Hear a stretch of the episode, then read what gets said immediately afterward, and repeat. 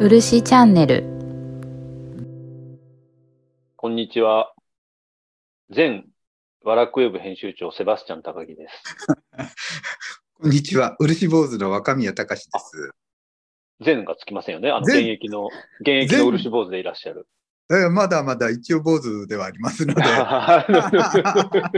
え、善になったんですね、 高木様。そうなんですよ。あの、え前、あ、元雑誌ワラク編集長にして、はい前はい。ワラクウェブ編集長になってしまいました、とうとう。あはは なかなかあれですねあ。善そうなんだが多いですね。全然、もう全然ばっかです。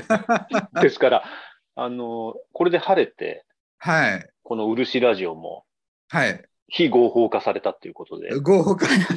や、非合法化晴れですよ晴れて非法合法か。ようや非合く、ようやく僕が望む形の地下活動。いゲゲリラですね。やー、すごい。もうね、すごいハッピーですですから、肩の荷が下りた感じで、 あ、そうですか。今日は、あの、そのですね、漆ラジオ非合法化記念として、はいはい。スペシャルゲストに参加していただく、超大物ゲストに、あ、いいですね。はい、参加していただくということで、はい。あの、どうぞ、自己紹介をぜひ。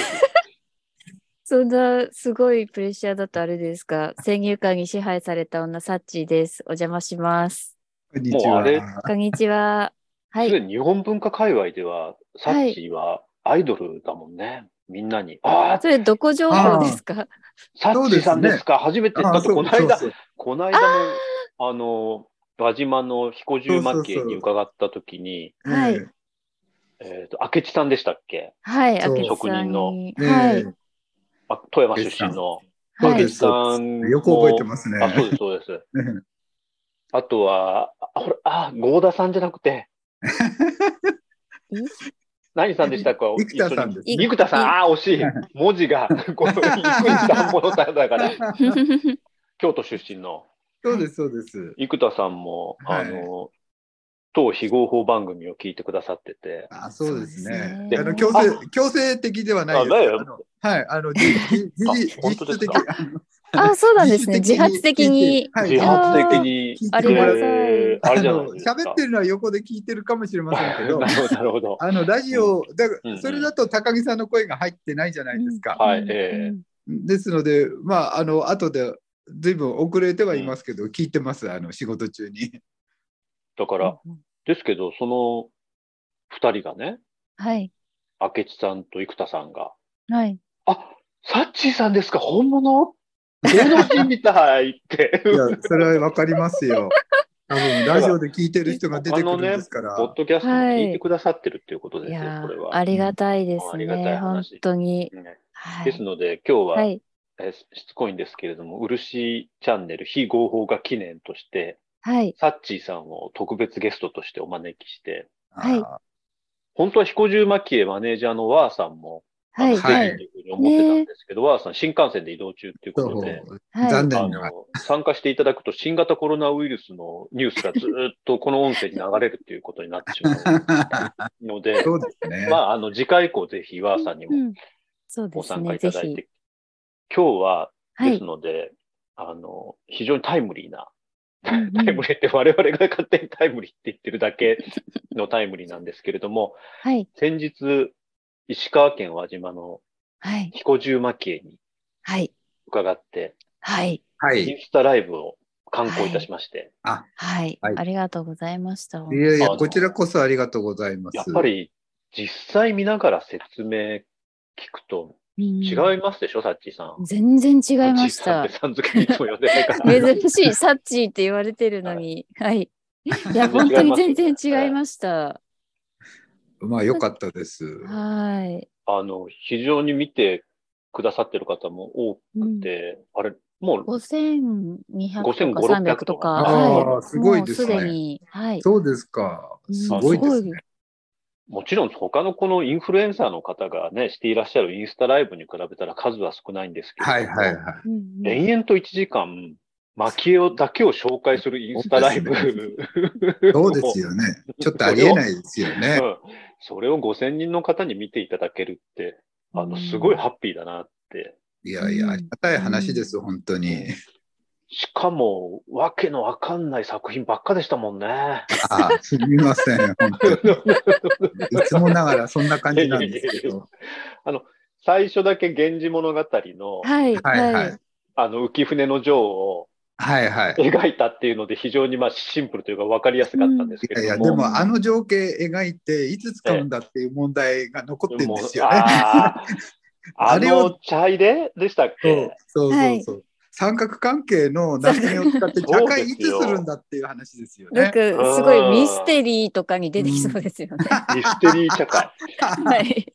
やばいですよね。はいはいだからかなり攻めてるつもりなんですけど、はいそうですよね現代物語って言ってうん言ってしまうと、うんまあ、あのそれなりに聞こえてしまうという。だって、ですから、あの、浮舟が亭主的な茶会でです よ。だから女性が亭主で、お客様が2人来て、はいそうそうそうそう。で、男性2人来て、う。うんんで、どちらとも関係があって、うん。どっちが昇格なん、昇客なんだっていうような、 やばいですよね茶会の時にはい出すような集め。薫と仁王宮が来たら、そうそうもなんですうよ浮。舟主主催で、そうなんですよ。もこう、れ焼偉い却ことです争いねになっちゃう 焼却。それで悩んで、お茶も出さずに、亭主が引っ込んじゃうっていうシーンですもんね、 あれも言ってしまえば。恐ろしいですね。いや、恐ろしい。でも、あの、本当にそういう物語を、うんだってその平安時代の物語を、現代の蒔絵集団である彦十蒔絵が作るっていうので、あの、あの女王って多分1000年ぐらいみんな楽しんでたわけでそうすよでね、すきっねと。うんなんかやっぱり宇治十条ってと「源氏物語」の中の後半で特別らしいですね、やっぱり。いやいや、特別です。僕も以前、あのー瀬戸内寂聴先生に、はい寂聴先生、あの、宇治十条が大好きってはいはいはい。な講演されていたので、はいはるい。ほど。で、お話を伺ってたんですけれども、はいはい寂聴先生が言うには、もう、あの、源氏物語宇治十条って、はい。世界って多分、数百年先んじてできた群像劇だっていう、はい群像劇うんだってあの、明確な主役がいない物語あまあそうでですすよねね。。あの、うん登場する4人、5人のプレイヤーたちが、うんあの、それまでの物語ってうん、誰かの主観だなわけですよね。誰か一人の目を通して物語が進行してたと思うんですけれども、はいはい。宇治十条ってプレイヤーが入り乱れるんですよね。ああですから、うんあの、うんどうぞどうぞあ失礼しますピンクピンク色の本に。あ、ピンク色のエロ本。そうえです。ーはい、エロ男女本。 7人は恋い、物語版だってはい書いてましたですね。そうなんですトレよ。ンデだィードかラらマ、っあて。の、男女5人宇治物語って。すごい、あの、 語呂が めみんちゃなめちがゃ主渋い役になりうる。 そうなんです。ですから、あの、もうトレンディードラマの、平安のトレンディードラマだっていうふうに僕は解釈したんですけれども、それは、あの、自分で勝手に解釈したわけじゃなくて、寂聴先生が、はいはあいはい。の、多分ロシア文学が登場するまで、ああいうような群像劇っていうのは、はあのい。書かれなかったっていうことで、はそいれに先んじることを多分700年、ね、800年かなぐらい先んじてあの物語が書かれたっはいはい。ていうので、うんうん私は大好きなんです、みたいなことをおっしゃってたんですけれどそも。うですか。へえでも、あの、僕もその話を聞いて初めて、はい。はいその、源氏物語、宇治十条ってなんとなくそれまで付け足しだと思ってたんですけれども、はい源氏は物い語ってはいはい。でもこれこそが、実は源氏物語の中でも味わうべきところなんだっていうふうに急に身近になって、んあの、夢中でよ。読んだ記憶があるんですが、それがはい。あんな風に夏目になっちゃってるなんて、みたいな。っていうので、本当に、サッチーは、うんあの、はいどの作品が印象的なんですか 私いきなりは振、られる。はい、あのーあれが好きです。鳥の宝珠が好きでした。ああ、うん小原古村の。は。はいあのぬんあれはなんか、いろんな物語が込められているのと、なんかぬくめ鳥のエピソードがすごく印象的で、あよく私の中では結構響きました。いいですあねれ。そもそも、はい。小原古村に惹かれた理由って何かあるああー、はいはい。コソンはやっぱり、はいや私は鳥ですね。それと、うんコソンって私もそんなに前から知ってるわけじゃなくて、うんうん最近コソンって有名になってきたんえですよね。えええええでもそうすねあの東京国立博物館の国宝展行ってみると、はい。あわあれは渡辺製展か。そうあですね、聖地コソンじはゃコソンいじコゃないソンは、であす、ね。の、金美がいっぱい持ってますね。あ、金美ですか。はい。あーだから昔から有名な方で有名っていうかあの注目されるべき、はい、ええええええあの絵描きさんではあるんですけど私が知るようになったのは最近なんですけどうんうんやっぱりあの鳥の絵がすごく、なんていう、か可愛らしいのうと、んうんうんと、なんていうんでしょうかね、い今現代の人が鳥を見て可愛いっていうのと随分違っていて、自然をこう見る力がその当時の人違うと思うんですね。あーそれは確かに、あの、今、若宮さんおっしゃってる、自然を見る力の違いって、はい、本当にに全然違いますよね。そうなんですね。あのあのでも、小原古村って、時代としては対象ですかそうですね。最近まで、あれぐらいまでは、だから、見る目が存在してたってことなんですよね。いや、私もやっぱりちっちゃい頃はそうですけど、農家ですから、うんあの自然のこと、例えば鳥の巣を作るのが、その枝が高いか低いかとか、はいええうんうんまあ、そういうごあの雲がどうだとか、うん今年はこういう動物が出てきたとうか、んうんまあ、そういうことを細かく分析しうんて、うんはい天候を占っていって、来年はどうだとかっていうことの心配をするわけですね。うんうんそういうなんていうか自己防衛のために自然を観察するっていう力っていうか、うんそういうことはあのこういう今の社会になったらなくなってきたんだと思うんですね。あの、それって、蒔絵だけじゃなくて、はい、日本画であるとか、あるいははいあの蒔絵以外の工芸って、はい、自然を見る目に寄ってきた部分もある非常に強いと思うんですけれども、はい、そうするとちょっとピンチですよね。そんな自然を見る目そうでとす観ね。察眼みたいなものが少し落ちてきてるっていうことであれば。あのまあ、見方が変わったのかもしれませんし、そのまあ、農家だとか林業だとか自然を相手にして仕事してる人たちが、んまあ、明治の時代は8割くらいいたっていうわけですからうんうんそうするとその仕事がちゃんといく、まあ、うん農作物がちゃんとこう、えー収穫できるまでになるためにうん自然をちゃんと見て、えーうん土壌が多いとかカエルがどうだとかうん水がどうだとかっていううんののを心配するっていううことだったわけですけど今はそういうことよりも人の観察の方がすごくって、あのビジネスなので。あ、すごくそれわかりま人は人をす。観察だから昔は人は人のことをあんまりどうでもなくて、あの自然に対してこうすごく、まあ、昔っていうのは私の昔ですけど、自然のことばっかり気にしてるから人のことあんまり気にしてなかったんですよね。あでもそれすごく、あのわ、かるその工芸とかだけじゃなくて、アートのモチーフが自然から、日本においてですけれども、はいはい自然から人に移ってきてるのと、ちょっと呼応するところがありますね。うん、ななんかそんな気がする、まあ、気がするだけなんであ私でのも時、多間分なそんれですけ制ど。、制作してる方じゃないと、うんあの、気がつかないことかもしれないです。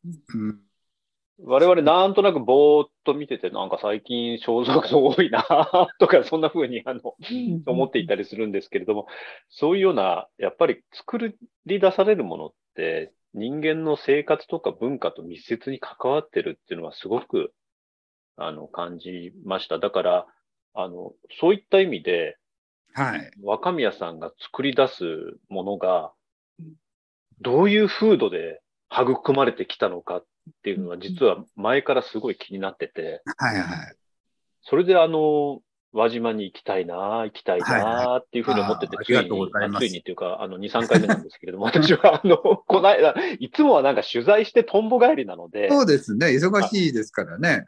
ですから、あの、飛行中、飛行機乗って、飛行中巻へ行って、はい、何にも見ず、そのまま飛行機がバスに乗って帰るみたいな形だったんですけど、今回ちょっと、あの、ワラクウェブをクビになったこともあって、 少し余裕ができて、あの、輪島もう散々歩き回って、 1万6000歩も朝のうちに歩いたっておっしゃってまそうしでたすね、ね。朝だけで1万6000歩、ね。 若宮さんは通常2000歩ぐらいなんでしたっけそうです、そうです。私はあの上に行ったり下に行ったりくらいなんで、はい、 2000歩です。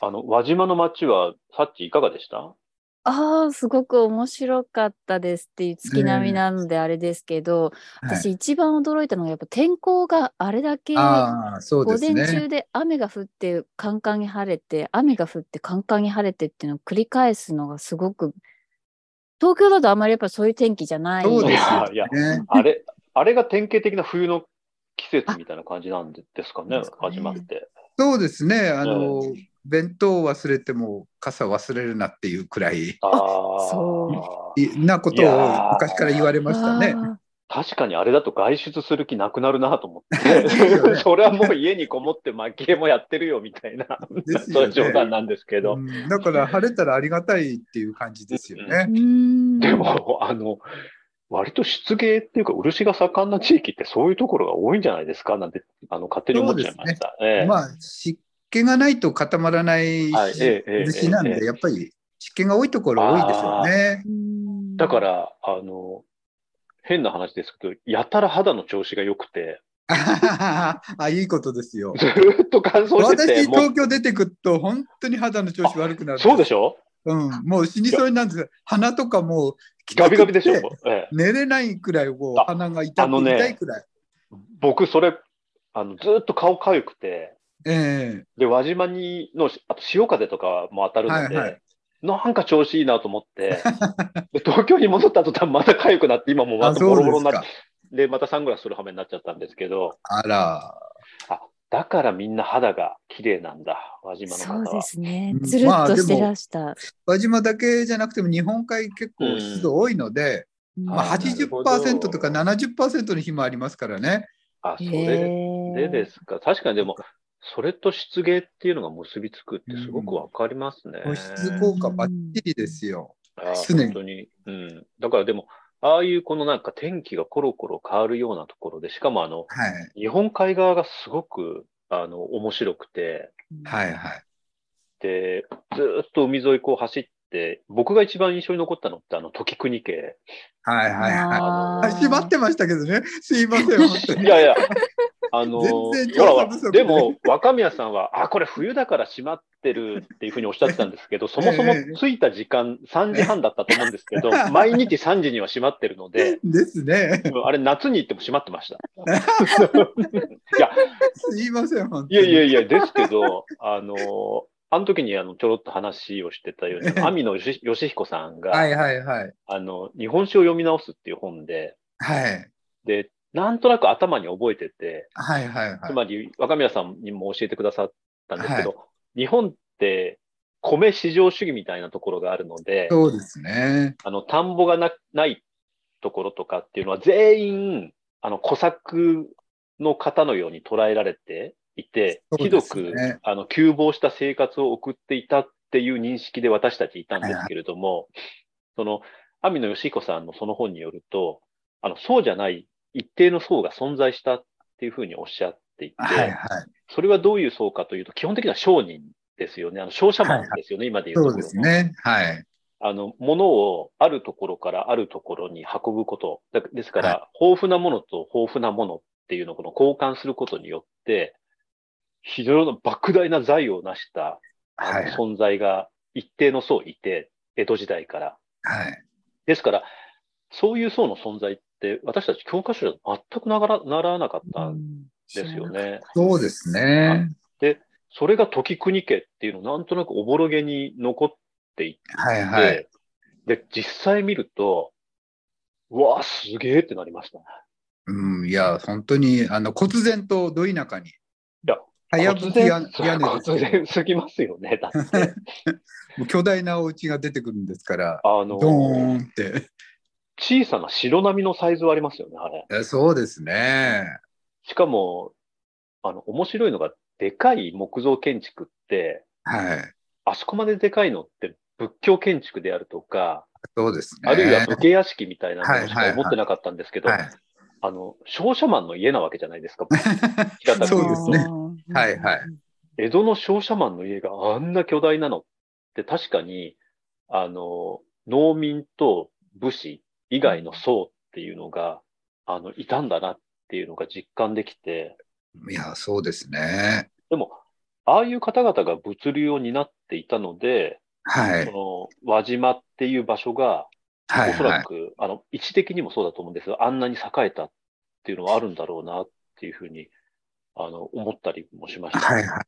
そうですね。まあ、あの、輪島はまた証券範囲が時国家とはちょっと離れてはいますけど、どええ、どちらかというと、鈴といいますか、能、う、登、ん、の突端の方に時国家の、はい、なんていうか、根が張ってると思います。、ええ、はいもちろん、うんうんあの輪島も能登、能登全域にその、時国家の力は及んでいるんだと思うんですけど、まあこれは推測の域でしかないですけど。うん、でも以前この番組でその輪島の主っていう存在って、はい、全国に漆を販売す るごめんなさい、漆器を販売するネットワークを構築し、販売ネットワークを構築したのが一番の強みみたいな、はいはい、あのことを、ね、若宮さんおっしゃっていたので、はいはいあの、時国家ももしかしたら漆じゃないかもしれないんですけれども、はいそはい、ういうようなこの販売網とか、海運のルートとかを作る、うんうん。そうですね。だとすると、あの、はい、あの辺り、能登半島ってそういう場所なのかなってすごい感じて。うん、あやっぱり地理的な条件からすると、やっぱり、あの半島に飛び出してますからね。そうですよね。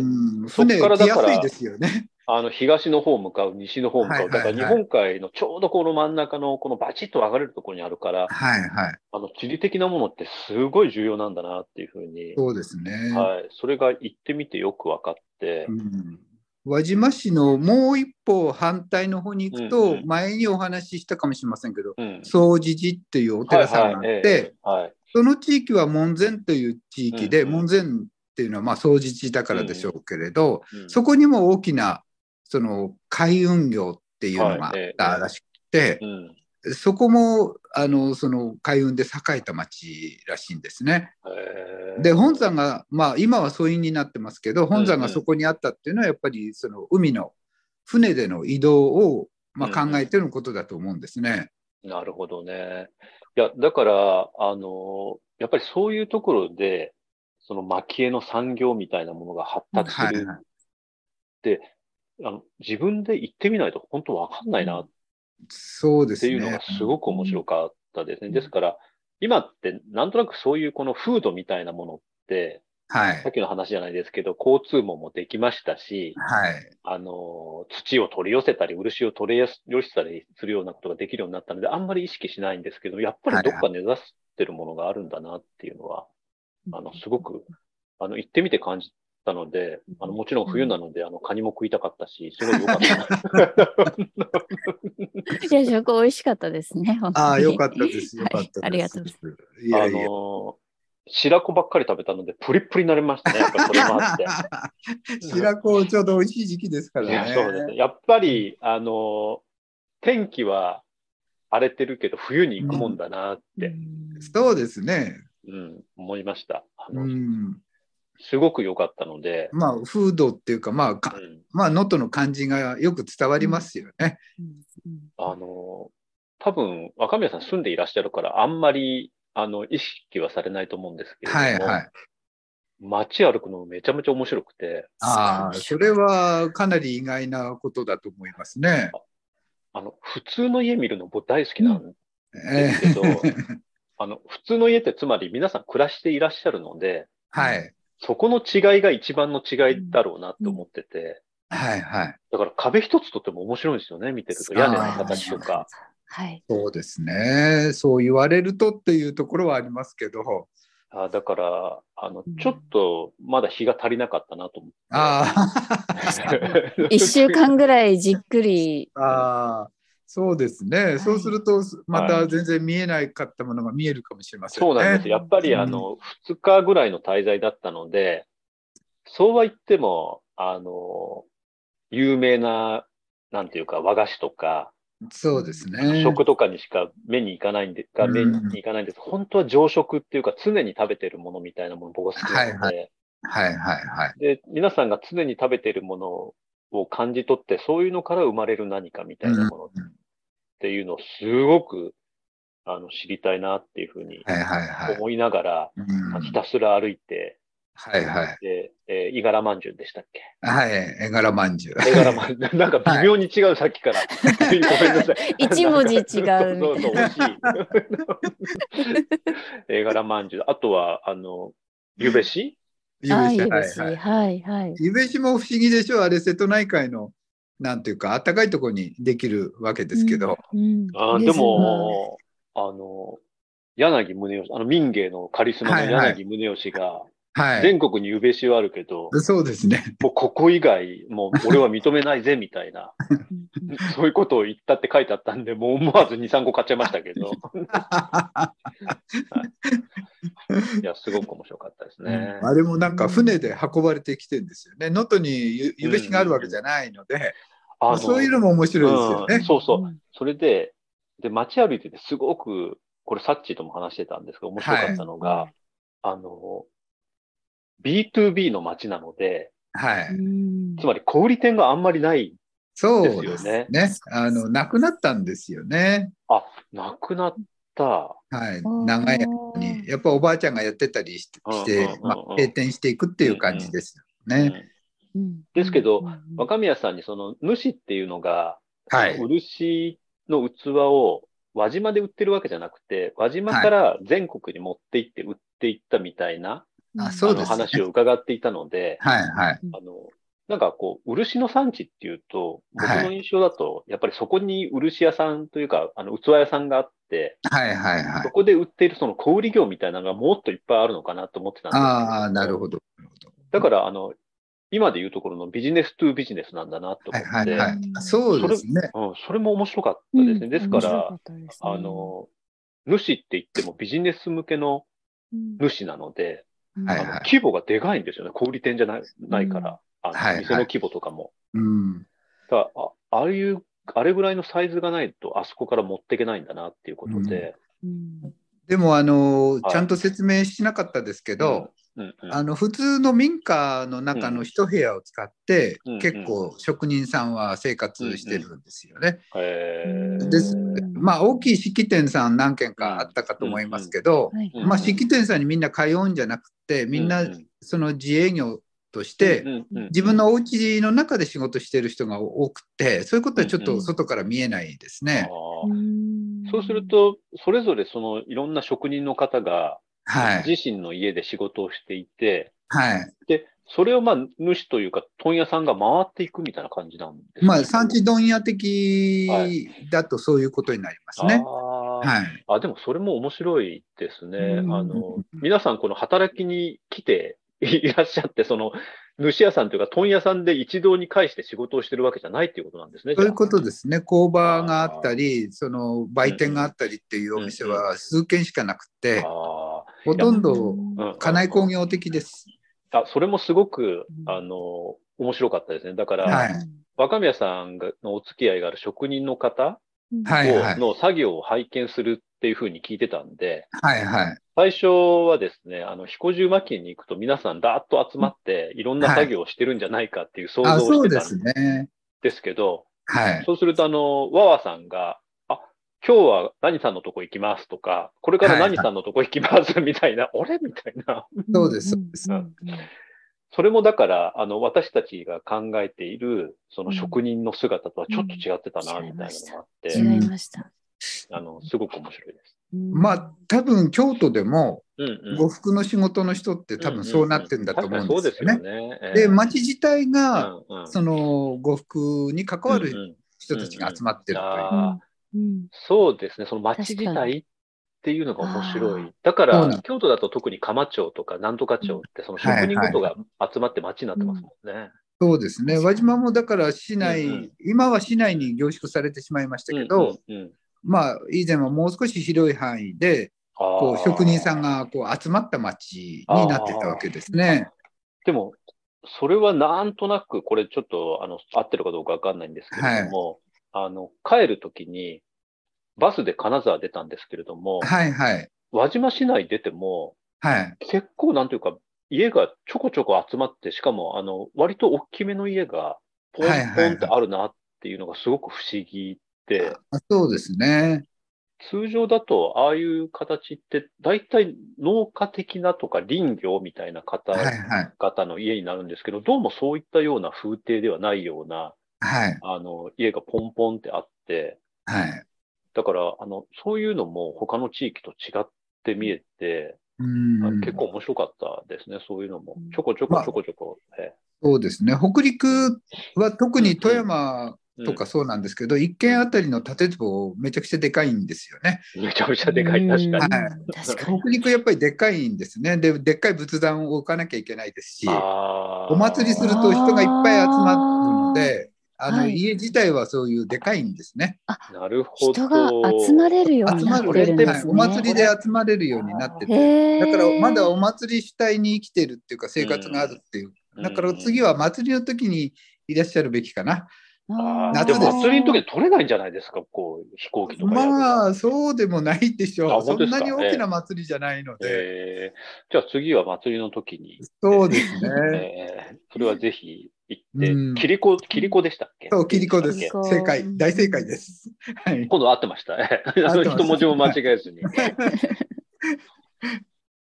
いやあれも見てみたいなと思いながら。そうですね。はいあれが動いてるっていうと、またちょっと、その、そこにかけてる、その、地元の人の情熱みたあいあ、な。そうそう。それを見ないと、うんううんこうなんか、キリコ会館とかあるんですけれどそも、うね。なんでキリコなんかでこんなでっかいもの作るのかなって、やっぱりうんあの見てないからわかんないですうんね。だかならんうんうん最初聞いた時ああーごめんなさい最初聞いた時キリコって聞くと私は最初江戸キリコなのガラスのキリコかと思ったんですけうんどそもそもそれも違ってたっていうとこ何ろかもかもら違ってる。全部違う全部違っててあんなそうなでんすかね。江戸切りとはちょっと違います違ね。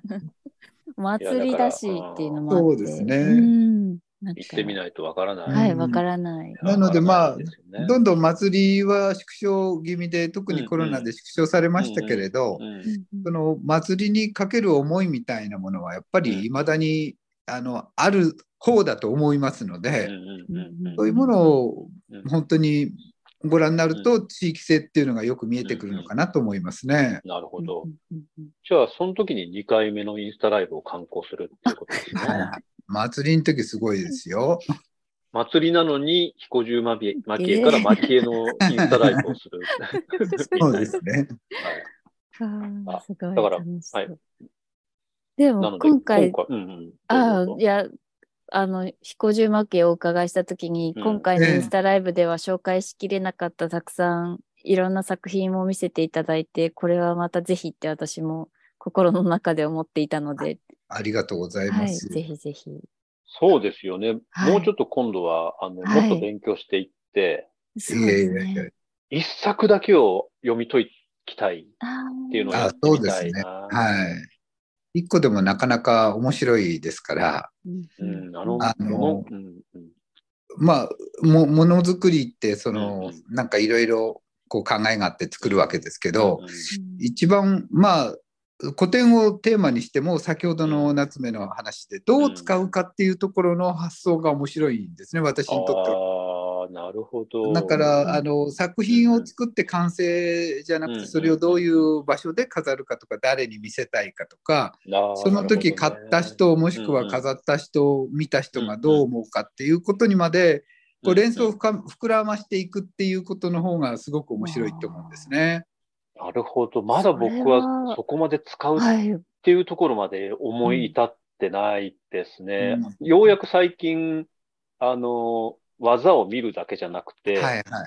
脳脳みそで楽しむことの魅力がそう分かり始めてきて、あの、うんつまですね推理り、小説が入ってるってそうわなけんです、ねそうなんですよ。うんそれまでは、読みわあ、綺麗とか、なんか超絶技巧みたいな見方しかそしうでてすねなはいかったんですけど、最近、超絶技巧によって表現された何かの方が、あの、重要なんだなっていうふうにはいはいはい始めていって、ですので、さっきであれば、源氏物語の、えっうと、ん三角関係が表現されてるだとか、解はい小はい。原古村の鳥の観察眼であるとか、はい自はい。然への同型みたいなものが表現されているそっうてでいうすところね。までは言ってるんですけれども、それをもってして、じゃあ今度はこれどういう場所で使うか、どういうところに置くか、そうですねどういうふうに見てもらうかっていうところまで、うんあの、いけると、さらに理解が進むのかなって。そうです思いねました。はい。なんかやっぱり作るからには影響力がうんないといけないと思うので、自己満足で作っただけではうんうんつまらないわけで、うんうんまあ、あの小説、うんいやまあ「源氏物語」だと、うんもう1,000年以上の歴史うをん丸め込んで、うんそこに作り込んでいくのとその先にこれからうん何千年も先にこれがどう生かされるかってことを想定するという面白さが入ってるわけですね。あそれは本当に、あの、やりがいがありますね。我々だからそういうものを紹介している、この漆ラジオもすごく、はえい、ー紹介しがいがあるっていうことになると思いますので、あーありがとうございまはす。い、ぜひそのあたりも伺いたいなと思いつつ、はい今日はあの、このあたりできっと、あの、終了した方がいいと思うんですそうでけど、すね。次回はです30分ね、ぐらい。はい。あそうですか金沢行けなかったですね。そうそう、次回だから金沢なんです。次回スペ、あ、次回の金沢そう編不なんで合すね法記念、記念企画第2回、金沢編ということで、はいそうですね次回は、泉京花うーん記記念館。記念館、はい。全ビデオ、あの、全部見てきました。ああ、そうですか。すごいですね。すごい時間かかりまし たね。 40分ぐらいビデオだけであのうん費やしまそうしでたす。ね。若宮さんが3分ぐらいで終わっちゃいますみたいなことを言うんですけど、 そうそう1そうそう。早い時の間は半、で1時間半ぐらいいましたす。ね。でも、玉三郎さんのとか結構長くそうそうそう16分ぐらいありますよね。そうですね。ですから、あの、教科のことを勉強してきましたので、す次ごいで回すは、あの、金沢編で、という ことで、はい。あの、特別編ばっかり続いて恐縮ですが、いやいやいやいはいや、面白いですね。えーリアリティがあっていいですね。ああ、そうですね。で、うん金沢編が終わって、また、えー、蒔絵の歴史に戻るとはいいこうとはで、いはというふうにしたいなと思いますので、若宮さん、今日もありがとうございましい。た。いえいえ、こちらこそありがとうございまそし、してた。スあペりシャルゲストのサッチーさんもありがとうございました。ありがとうございました。がとうございましました。はーい。